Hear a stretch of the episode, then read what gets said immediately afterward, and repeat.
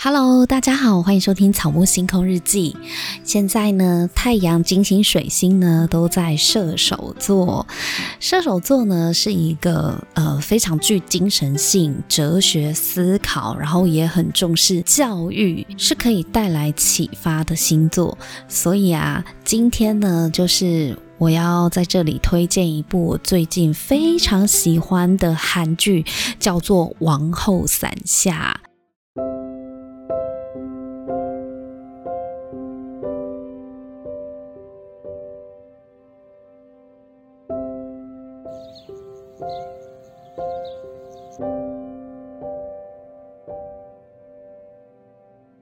よ我觉得在射手月份呢，非常适合来探讨教育。那为什么会想要跟大家推荐这一部《王后伞下》这部韩剧呢？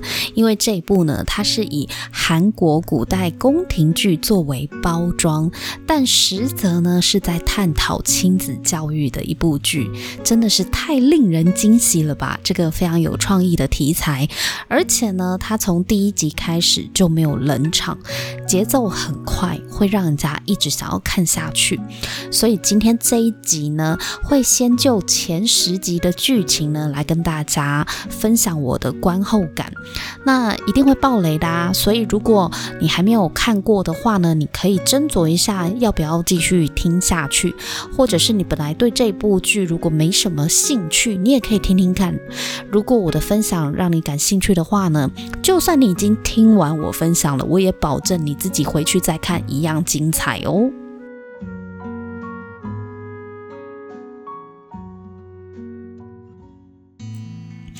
好，那我先来描述一下这整个故事背景吧。故事呢是描述在一个古代韩国架空历史的宫廷中，古朝鲜。那有一个王后呢，她育有五个儿子。那她的长子呢，品学兼优，被立为王世子，也就是储君，未来的君主。其他四个儿子呢，因为不需要背负着未来君王的责任，所以呢，学业成绩就很差，而且还是王子学堂的吊车尾，翘课的翘课，成绩烂的成绩烂。可是因为他们的母亲是王后嘛，所以这些王子们呢，也不太在意别人怎么说，反正大哥呢是储君，大哥优秀就好了，其他四个弟弟就是学渣啊，都无所谓这样。但是呢，不料这个大哥王世子，他后来呢被发现他患有一种绝症哦，叫血晕厥症。那最后呢，他体虚病故身亡了。所以哇，这个太子之位空出来。那本来这个王长子呢过世之后，应该就是由皇后其他的儿子来继承嘛。可是呢，因为皇后其他四个儿子呢，刚刚有说就是成绩很不好啊，然后才能也堪虑，我、真的就是太烂了，令大臣们呢非常的不放心，令人堪忧。所以大臣就提出建议说，希望这个下一个任的世子之位呢，是可以透过选贤制度。真的选出有才能的王子来担任未来的君主。可是你说王后其他的儿子们真的这么差吗？根据王子学堂的老师们所说，王后的儿子呢，他不是资质不好。而是他们上课就很不专心，然后学习态度又很轻浮，还有人常常翘课嘛。那王后为了要培养自己的儿子是可以有资格担任世子这个位置，他就开始引导儿子们走向世子选拔之路。所以啊，这个故事就是告诉我们：你家世再好，实力太差，仍然会地位不保啊。你是王后的儿子又怎么样？你就是烂到大家都不觉得你可以。当上世子，所以才会觉得开放，就是所有王子们都可以来报名这个世子选拔赛。我觉得这部剧啊，一开始让我最感动的呢，就是第三集。我真的就是哭到不行哦，因为这个第三集里面，王后发现她的四王子呢是时常翘课的。本来这个四王子是她众多儿子里面算是个性比较文静，而且比较乖巧的，然后也贴心的。那王后也是对他期待蛮大的。那可是呢，这个王子学校的老师就跟王后说，其实四王子呢是很常翘课的。王后非常讶异，想说，嗯，看起来不像啊，怎么可能？那于是有一天呢，王后就偷偷的跟着这个四王子，想知道他翘课去干什么了。那原来呢，他发现他这个儿子是偷偷的跑到王宫边边角角的一个废弃宫殿里面，在里面呢。扮女装，他有扮装癖哦，就喜欢扮女装。那王后震惊不已，她却又不敢戳穿儿子，她就是偷偷发现，然后偷偷离开这样。那她发现这个事实的时候呢，非常伤心，而且非常无助，很惊慌失措。她默默地躲起来痛哭，因为她不知道该怎么办才好。因为这在那个古朝鲜时代，这是多么让人吃惊的一件事情，而且还发现是自己的儿子有变装癖哦，就是男儿生女儿心啊。他儿子的变装癖呢，也刚好被。另一位贵妃知道了，有一个贵妃叫高贵人哦，哦，这个高贵人某一天呢，也是偷偷的跟着这个四王子，发现这个天大的秘密，他就把这件事情呢告诉了跟王后一向不和的婆婆啊，就是王后的婆婆叫大妃娘娘，他就跟这个太后讲四王子有变装癖这件事情。太后跟王后呢是水火不容的政敌哦，他们就是。政治上、权力上的敌人，所以他有一天呢，就想要带王上呢亲自揭开这个四王子的丑闻。那被王后提前知道这件事情，因为本来。太后要带王上呢，就是来到这个废弃的宫殿，要他现场看到他儿子就在里面扮女装。但王后为了守护她的儿子呢，她就提前在王上来到之前呢，她就把宫殿烧了，哦，大家都看不到啊，里面也就是废弃的宫殿，也没有人啊，没有人员伤亡。他就是把这一座宫殿给烧了。那他儿子四王子呢，看见自己的秘密基地被烧掉，非常的伤心。他在夜里呢，就冲去找他妈妈，质问说：“你为什么要烧了那座宫殿？”你既然发现了这座宫殿，你就知道我真实的秘密是什么啦。你是不是觉得我让你很丢脸，让你见不得人，所以你才要烧了这个宫殿？你对我太残忍了。他就对他妈妈这样子发飙。于是呢，王后呢就带着这个四王子偷偷的溜出宫里，来到一位画师的家。王后呢替他儿子准备了一套女装，然后请画师呢帮忙。这个穿着女装的儿子作画，四王子非常的惊讶，但是呢，一方面也很开心哦。我看到这个四王子非常开心的这个表情，我我就不行了，因为我觉得妈妈呢是要多么深刻的爱，才能够察觉孩子的需求啊。结果作画做完了嘛，画完了之后，王后呢就对他儿子讲说。每个人心中难免有个与他人不同的自己，但是我们不可能通通摊在阳光下。无论何时，你要是想要看看自己真实的样貌，就打开这幅画吧。四王子问母亲说：“你不生气吗？”王后说自己刚发现的时候，曾一时彷徨失措，但从未生气过。接着，王后捧着四王子的脸。带着那种欣赏儿子的眼神，跟他说：“无论你是什么样貌，你都是我的孩子。”天哪！我听到这里，心脏就是被暴击耶！这是每个孩子都想要听到的话吧？这句话代表一种无条件接纳的爱。你知道，我看到这里，我的眼泪流得比四王子还要多，哭惨了我。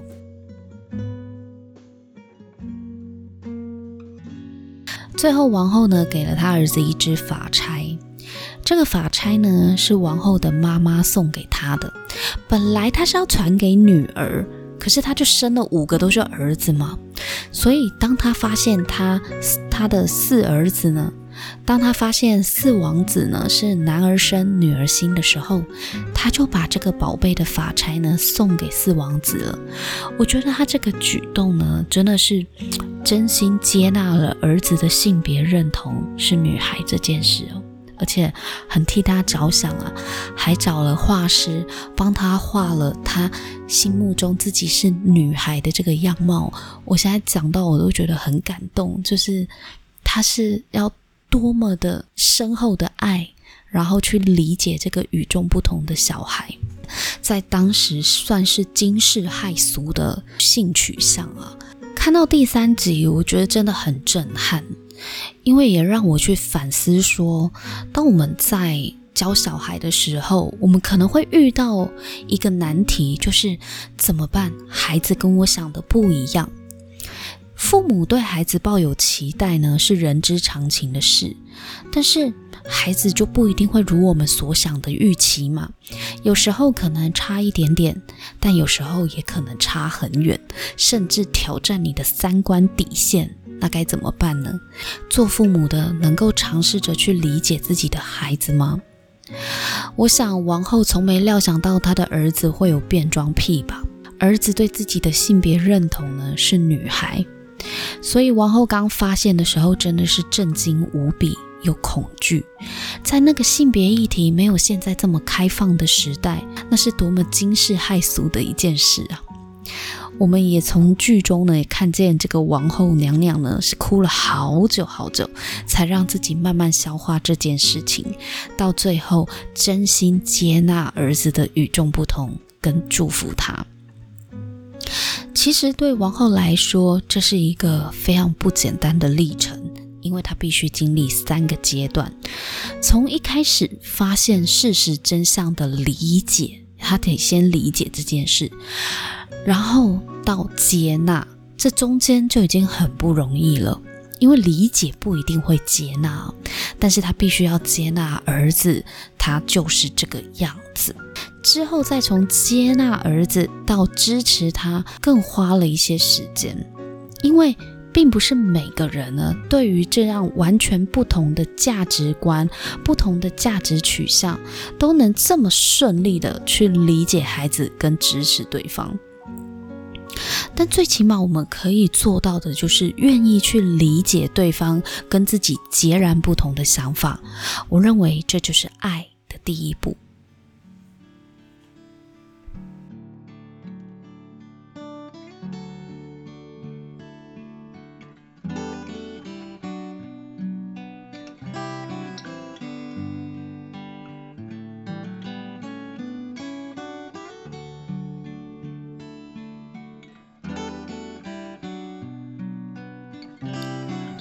第三集之后呢，一直到第十集，最主要呢就是在讲世子死了之后，其他王子们不分嫡出庶出，都被规定要加入世子选拔比赛嘛。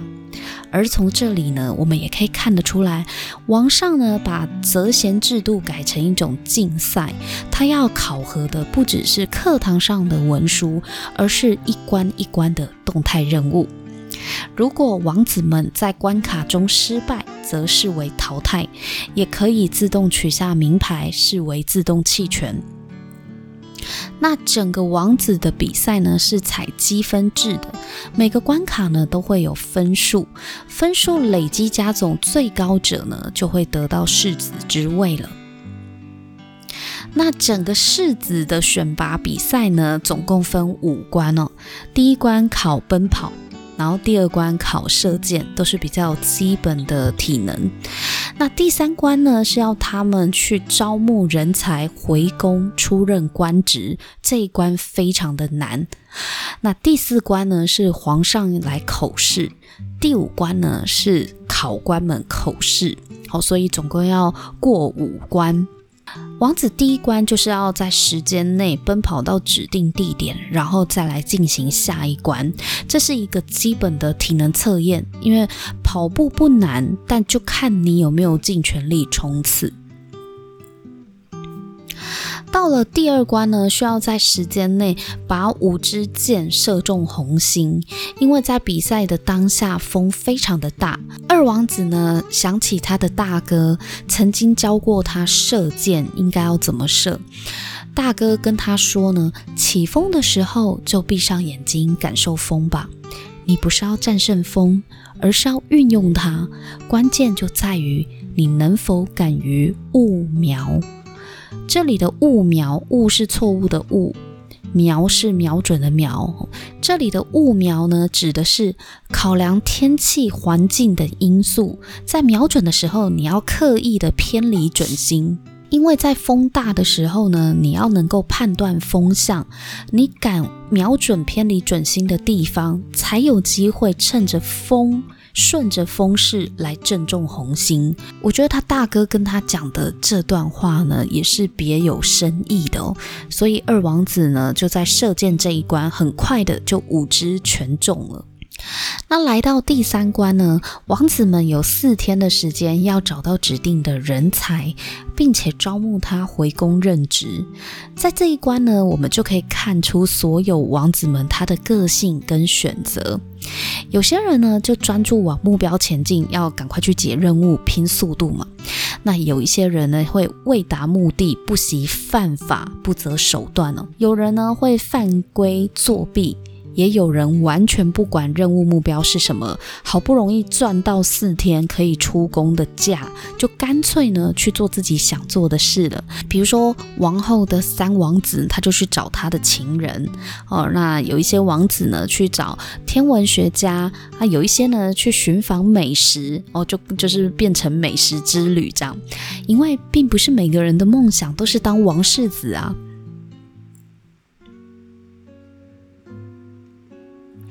那还有一位王子呢，叫新昭君。那新昭君呢，是高贵人的儿子。他个性就是比较温文儒雅，比较软弱一点，所以他一出宫呢，就遇到了抢匪，遇到山贼，那他就被抢劫一空了。所以他身上没有钱，然后令牌啊，所有的东西都被抢光了。那又病又饿的，所以他就觉得他不想比了，他想要回宫。可是因为他非常的狼狈，身上也没有任何的证明文件，所以他就被宫门守卫阻挡了，并且。宫门守卫就通知高贵人来认领，说这个是不是他的儿子？那高贵人在宫门外看到，哎，他儿子怎么这么狼狈跑回来？不是应该要出任务去比赛吗？所以他非常的生气。新昭君就跟他妈妈讲说，他遇到了抢匪了，然后自己的身体非常的不舒服，又饿了好多天哦。可是高贵人很严厉的对他说，你就算粉身碎骨死在半路，你也不可以回来。于是呢，他扯下自己身上一块玉佩，给儿子呢当盘缠，就是叫他赶快出发去执行任务，回到比赛当中。随后呢，就转身离开了。新昭君就这样子被丢弃在宫门外，晕了过去。后来呢，是被王后身边的上宫发现，才带回王后的宫里。哦，真的很狠心哎！就是高贵人对孩子真的非常的严格。你说他不心疼吗？其实从高贵人的一些细微的表情当中，还是看得出来，他其实也心疼。可是呢，因为他可能抱持着恨铁不成钢这样子的心态吧，所以对这个儿子呢，真的是非常严苛哦，非常严厉的对待，也蛮残忍的。儿子都遍体鳞伤了，他还不准他回家。儿子就是昏倒了嘛，然后被带回王后的宫里。王后准备饭菜给新昭君，因为他饿了很多天，而且看着新昭君呢，饥饿的狼吞虎咽，真的很令人心疼哦。他只是那个孩子，为什么要这样逼他？那此时高贵人得知他的儿子。竟然没有回到比赛里，而且还被王后发现了，他就愤怒地闯入王后的宫殿，生气地对王后说：“你看到我儿子退出比赛，你应该很高兴吧？就没有人跟你儿子竞争啊！”叭叭叭叭，他就讲了一堆很生气的话。因为高贵人认为新昭君呢是他跟他们家族唯一的希望，好不容易可以参加这个世子选拔赛，但是竟然儿子这么不争气，就是没有完成比赛就自己回来了，现在就连这个争夺世子之位的资格都没了，所以他愤怒地指责着儿子说：“你让我们整个家里都蒙羞了，并且对新昭君讲出‘我真后悔生下你’这种恶毒的话。”听他跟他儿子。讲这些话的时候，真的是隔着一幕我都觉得心痛啊！你没看到你儿子已经伤成这样子，你还对他讲这么残忍的话，你就是在他破碎的心灵上面再插一把剑呢、于是隔天呢，他儿子就上吊自杀了。幸好呢，被王后及时发现，及时救回一条命哦。那高贵人发现他儿子自杀呢，非常着急跟自责，赶快跑来看他儿子。当时他儿子还昏迷不醒哦，然后他非常的难受，也一直哭哦，就是非常的自责。我觉得也许他终于明白了，就是儿子的成就并非是他唯一的希望，而是他儿子活着。本身就是希望了，因为如果儿子死了，那还谈什么希望不希望呢？王后对高贵人后来讲的话也是很有道理。她说：“虽然呢、你犯了大错，就是王后觉得她对她儿子这样子的教养方式，把孩子逼上绝路呢，真的是犯了大错。但是身为母亲的，看到自己的小孩自杀，她也承受最大的责罚了。”最重的责罚哦，就是心痛啊，所以王后也不忍再苛责高贵人了。有些父母呢，确实十分看重孩子的表现跟成就高低，希望可以透过小孩的成就来荣耀家族跟自己，尤其是在宫廷里嘛。可是为什么孩子活着就是要来荣耀别人的呢？不能只是单纯活着就好吗？光是存在着，是否也能够让父母感到骄傲呢？你要让爸妈很有面子，你不要让爸妈丢脸，这样子的一个心态，对孩子来讲，反而会让他们忘记自己到底为什么而存在，为什么而活着。我觉得孩子不需要做什么丰功伟业才显得有价值，因为孩子活着本身不就是我们当初生下他的价值了吗？我想这也是为什么编剧会让很完美的世子一开始英年早逝的隐喻吧，因为这么优秀的世子，一旦人不在了，他过世了，什么都随风而去了，哪来什么希望啊？所以孩子健健康康、平平安安的活着，这才是父母的希望，不是吗？新昭君哦，她是个心地善良的孩子，只是个性有一些胆怯懦弱，但是这是。不应该视为他的缺点，而是要用适合他的方法来锻炼他。我可以理解高贵人他想要打磨孩子的心哦。我觉得很多父母也是希望可以让孩子能够越挫越勇嘛，能够有耐挫力，能够承受挫折，在。站起来，克服困难，这没有错啊。但是在打磨孩子之前，我们是不是要先知道他到底是什么材质呢？如果他是铁，那么你可以敲打他，让他炼成钢。可是不是每个孩子都是铁啊。如果他是块玉，那你大力敲打，它就只是破碎而已。那如果他是陶土，需要的就是加湿塑形。如果他是钻石，那需要的呢，就是精密刻磨。父母能不能看见孩子的优势，决定了孩子一生怎么看待自己的价值。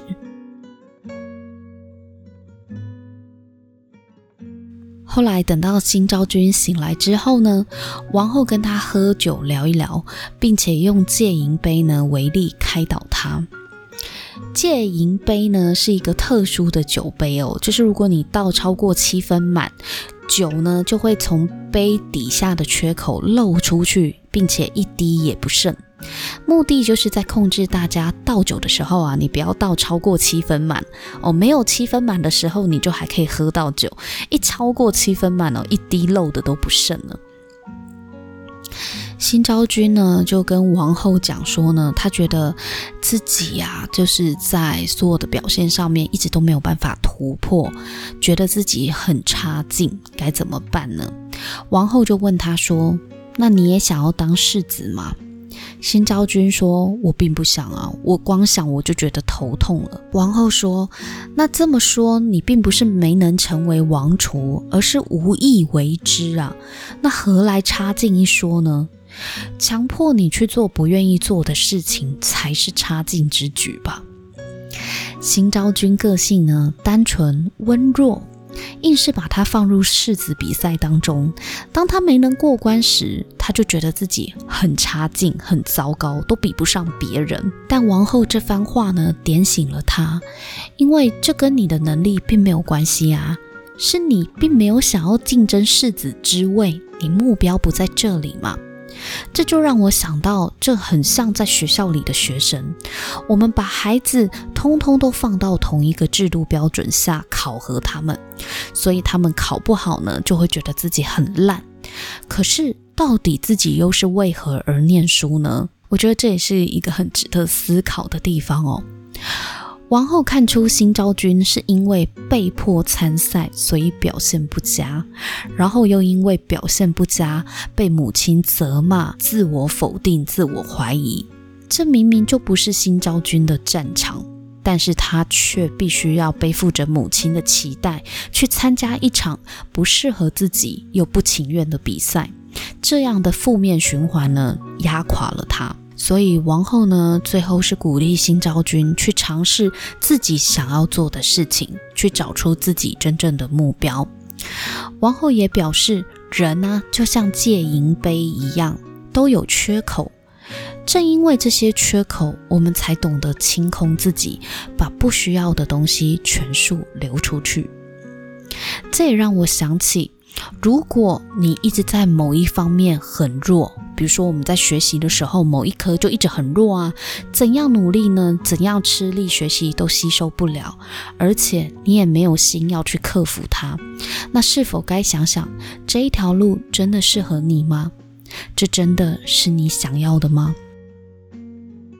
碰撞、坚持和奋斗，都必须是自己知道为何而战的状况下才有意义呀，才能够走得长远。我认为认清自己的心意比认清自己的能力更重要。这一部优质韩剧《王后伞下》呢，就推荐给大家。现在正在 Netflix 上面热烈播映中，还没有播完哦，播到第十二集。那一共呢是十六集，所以今天呢就跟大家介绍到这边。那如果你喜欢的话呢，欢迎给我五星评分和留言。我们下一集见喽，拜拜。